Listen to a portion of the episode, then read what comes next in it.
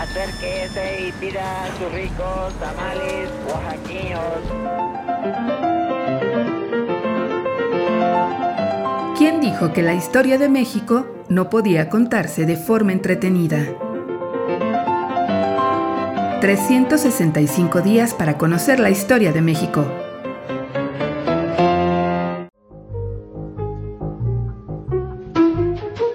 Sábado.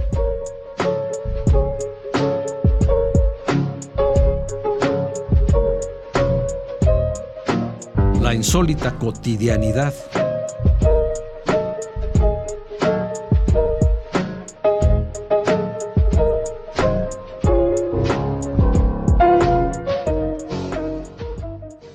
Difícil decisión.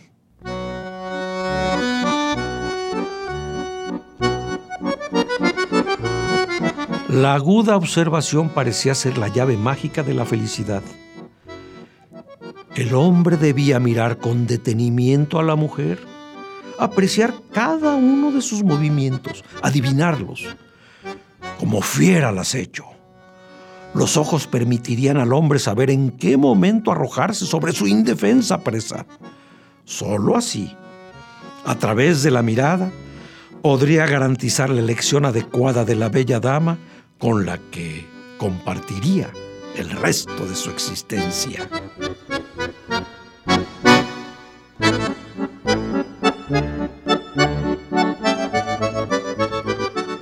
El método parecía fácil, tanto que el diario del hogar, en su edición del 12 de junio de 1883, otorgaba a sus lectores masculinos una clasificación de la mujer que provenía de una metódica observación del bello sexo.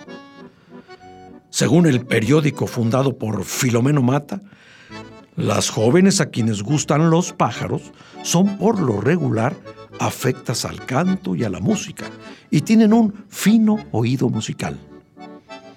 Había otras muy dedicadas con esmero a la conversación y amena charla, cuyo amor por los loros y pericos era una característica de su personalidad.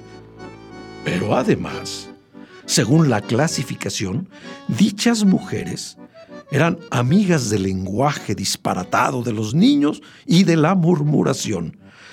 Si el hombre no buscaba la voz de la palabra, sino la voz de la pasión, no tenía más remedio que buscar a las féminas que gustasen de los niños y fueran afectas a mimarlos. Ellas, sin lugar a dudas, eran propensas a los placeres del himeneo. El panorama se ponía oscuro si la novia en cuestión aborrecía a los niños y se desquiciaba con sus llantos, aunque podían derretir la mirada masculina con su belleza. Cuidado, decía el periódico, no han nacido para el hogar y les gustaría mejor ser cortesanas. Había de todo, como en botica. Las que aman el lujo y el exceso en el atavío desean encubrir la falta de cualidades morales de que su conciencia las acusa. Las que son descuidadas en su aseo personal indican mucha ligereza de carácter y poca estimación de sí mismas y ven con indiferencia su honor. ¿Cómo era entonces la mujer perfecta? El diario del hogar daba su respuesta contundente.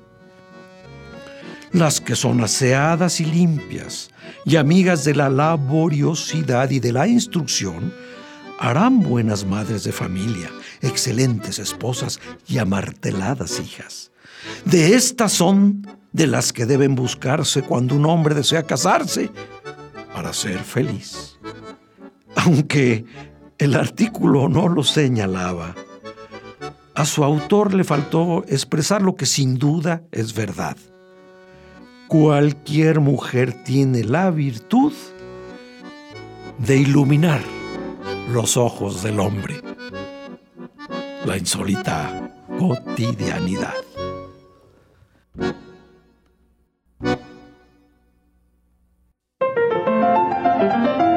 ...365 días para conocer la historia de México. Esta es una producción de Radio Universidad de Guanajuato y la Dirección de Extensión Cultural en voz del Teatro Universitario. Serie basada en el texto de Alejandro Rosas, 365 días para conocer la historia de México.